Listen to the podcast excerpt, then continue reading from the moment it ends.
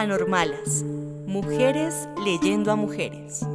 Hola, somos Adriana González, Catherine Villalobos y Nelly Vargas. Una voz, dos voces, tres voces que les dan voz a escritoras de distintos contextos. Nos gusta leer y ahora queremos compartir en voz alta nuestras lecturas favoritas y aquellas que vamos descubriendo. Bienvenidas, bienvenidos y bienvenides a este capítulo de Anormalas. Esta grabación fue hecha en casa para proteger a las voces lectoras. Es posible que escuches algunos ruidos que le dan textura a este ejercicio.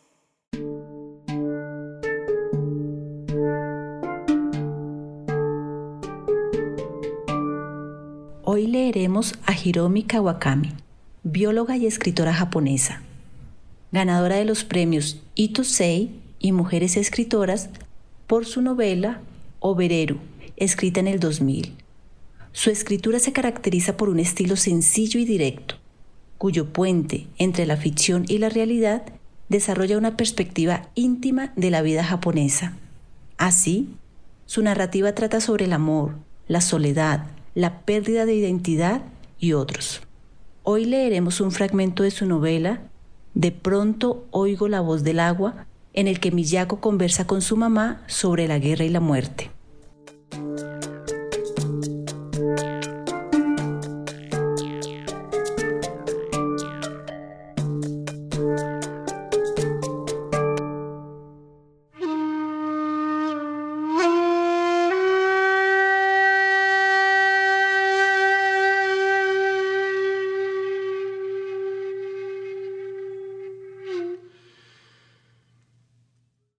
Empiezo a soñar y al principio sé que no se trata de la realidad, pero en determinado momento todo comienza a mezclarse. Me ocurre siempre que sueño con mamá. Miyako. Oigo cómo me llama. En su voz sonaba una amalgama de tonos graves y agudos, pero en mi sueño resulta más monótona. Estoy segura de ello a pesar del tiempo transcurrido. Primero veo sus manos y poco a poco se dibuja su silueta.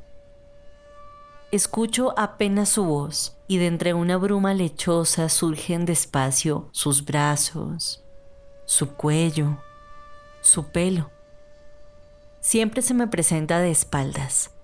Me he desacostumbrado a su pelo largo y me cuesta reconocerla levanta los brazos con elegancia y se recoge en un moño la melena que le cae por la espalda. Su cuello se inclina levemente. Unos cuantos mechones quedan sueltos al viento en la nuca. Miro a mi alrededor para comprobar si de verdad sopla el aire, pero no consigo salir de esa bruma blanca y vaporosa. Se da media vuelta un rayo de sol la ilumina, pero el contraluz me impide distinguir su rostro. Qué lástima, ahora que está frente a mí. Mamá. La llamo pese a no estar segura de si ese rostro oculto tras una sombra es realmente el suyo. ¿Qué? Es su voz, como imaginaba, un tanto cambiada, no obstante. Esta vez no percibo monotonía, sino un timbre infantil. ¿Quién eres? pregunta. La luz se debilita y su rostro se descubre. Es la cara de una niña. Me llama por mi nombre, pero se me aparece con el aspecto que debía de tener cuando aún no me había traído al mundo. Comprendo entonces que se trata de un sueño, aunque eso no me tranquiliza. Está a mi lado. No sé desde hace cuándo tenemos la misma altura. Bajo la vista para mirarme, para comprobar que, en efecto, se trata de mí y de mi cuerpo. Mis caderas, mis piernas y mis brazos han adelgazado, se han acortado. Yo también vuelvo a ser una niña. Qué bonito era el pelo de mamá de niña. No sabía que lo llevabas largo. Siempre lo he tenido largo, contesta con arrogancia. La suave pelucilla que recubre sus mejillas resplandece. Tiene la boca entreabierta, el labio inferior carnoso, un poco descolgado. su gesto de siempre cuando está a punto de decir algo. Aún no me has dicho cómo te llamas. Insiste. Has sido tú quien acaba de pronunciar mi nombre, le respondo yo. Continúa mostrándose altiva. ¿No eres mi amiga? No me acuerdo de tu nombre. La palabra amiga en su boca me da ganas de reír. Suena a novela antigua. Da media vuelta y revolotean los bajos de su falda. Es el ademán de una niña consciente de su belleza. La miro. También yo hago un giro, pero me desequilibro y caigo sobre una rodilla. En ese momento la odio. No es más que una niña, pero ya está muy segura de sí misma. Tenemos que huir. ¡Rápido! Me lo dice en un susurro. A lo lejos se oye un ruido de sirenas.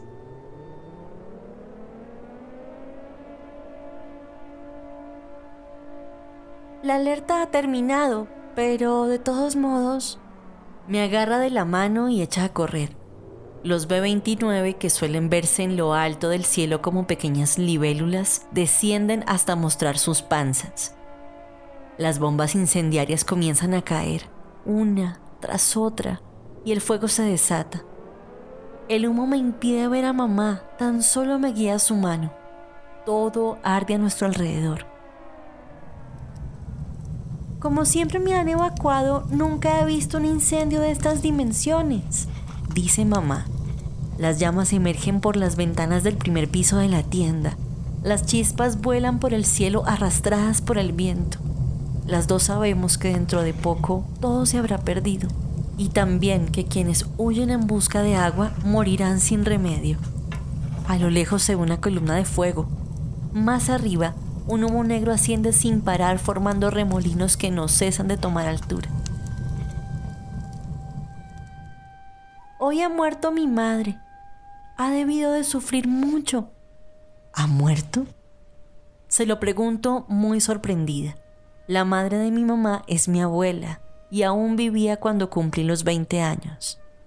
¿Por qué dices eso, mamá? A pesar de estar tan cerca del fuego, no siento el calor. Es porque estoy soñando, me digo a mí misma. Como se trata de un sueño, dudo que las cosas que dice mamá sean verdad. Mi madre vivía en Okachimachi, no muy lejos de la tienda, por eso papá y yo tenemos la misma sangre por parte de padre, pero no de madre. Me lo explica esa mamá con cuerpo de niña. El aullido de las sirenas, el rugido de los B-29, los gritos, los camiones de bomberos, todo cesa de golpe. De pronto no se oye nada. A mis oídos solo llega la voz de mamá, una voz infantil. Iba a verla una vez al mes. Era una mujer muy guapa. Su verdadera madre. Es cierto, sí. Iba a una determinada casa y le recibía una chica que se llevaba a papá de tiendas. Esa chica decía gran almacén en lugar de grandes almacenes. Seguramente era en Okachimachi. ¿No me lo había contado papá hace poco? ¿No dijo que había ido a la casa del amante del abuelo? Seguramente era la madre de mamá. Papá lo había comprendido entonces, a pesar de no ser más que un niño.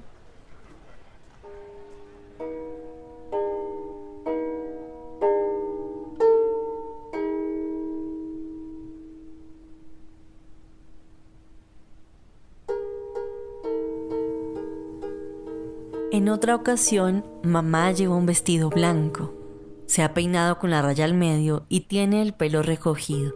Su frente desnuda y límpida reluce. Se la acarició con los dedos.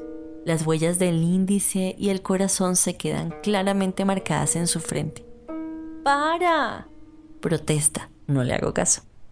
Léemela, me ordena esa niña mamá. Me entrega una carta. Es un sobre de papel de arroz con un pájaro impreso. Lo abro con un ruido seco. Me aburre un poco volver a habitar este sueño. No quiero soñar más con ella. No, sí, sí quiero. En la carta hay un muñeco dibujado. Se parece mucho a mamá de niña. Sus piernas y sus brazos están doblados de un modo muy forzado, imposible para una persona normal. ¡Qué dolor! Mamá se ríe de mi comentario. Sí, conozco bien ese dolor. Vuelvo a tocar su frente. ¡Estate quieta! Protesta. Me empuja. Escapa de mí con su vestido blanco al viento y esa será la última imagen que conserve de ella.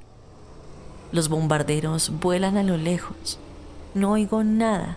Por el contrario, noto un olor agradable. Es un sueño, me digo. Huele a un gratinado que hacía mamá. ¿Mamá? Lleva puesto un delantal. Se da media vuelta y me abraza. ¿Dónde está Río? Le pregunto. ¿Por qué nunca aparece en mis sueños? No quiero que le veas, es que... Mamá sonríe, pero su sonrisa no tarda en desaparecer y tan solo me mira furiosa. Lo sabe, siempre lo ha sabido, pero se trata de un sueño y nada es real en los sueños. ¿Lo sabes de verdad, mamá? Por supuesto, dice. Los dibujos que hicimos Río y yo en la pared de la habitación representaban animales desconocidos. Una decena de pájaros levantan el vuelo dentro del cuarto. Sus alas grises se agitan y golpean contra la pared. Sus plumas empiezan a caerse. Felinos de uñas afiladas se abalanzan sobre mí. No me importa que lo hagan. Quiero que Río venga a enterrarme. ¿Por qué no viene? ¿No va a venir Río? Mamá, mamá otra vez de niña está mirando fijamente.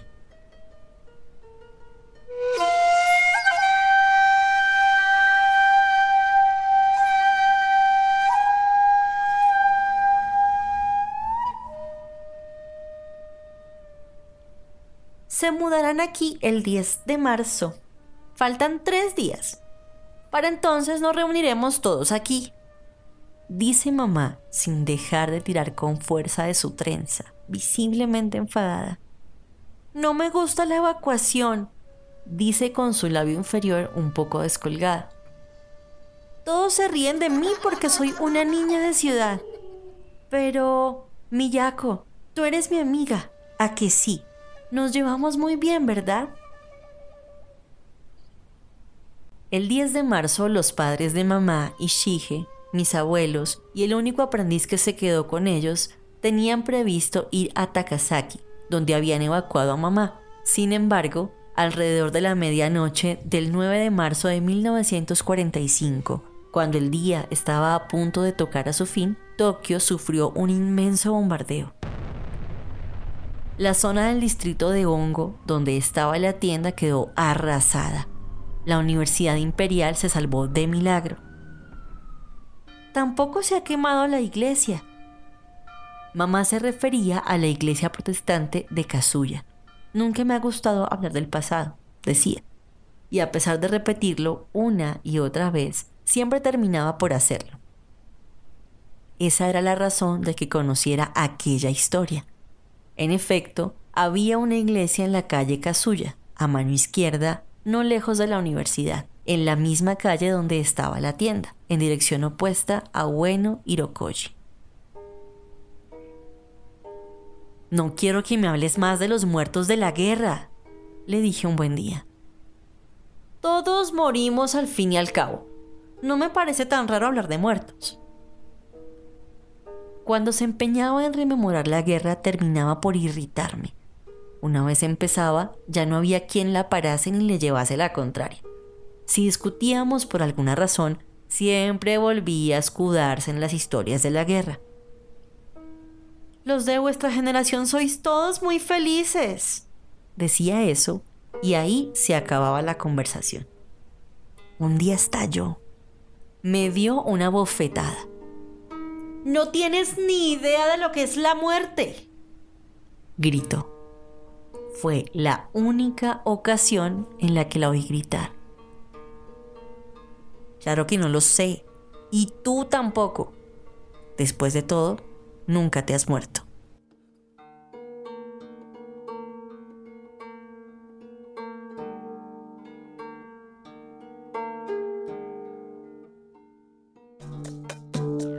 Malas, mujeres leyendo a mujeres. Gracias por escucharnos. Encuentra este y otros capítulos en Apple Podcast, Spotify y Google Podcast. Síguenos en Instagram y Twitter. Comparte este capítulo con tus amigos.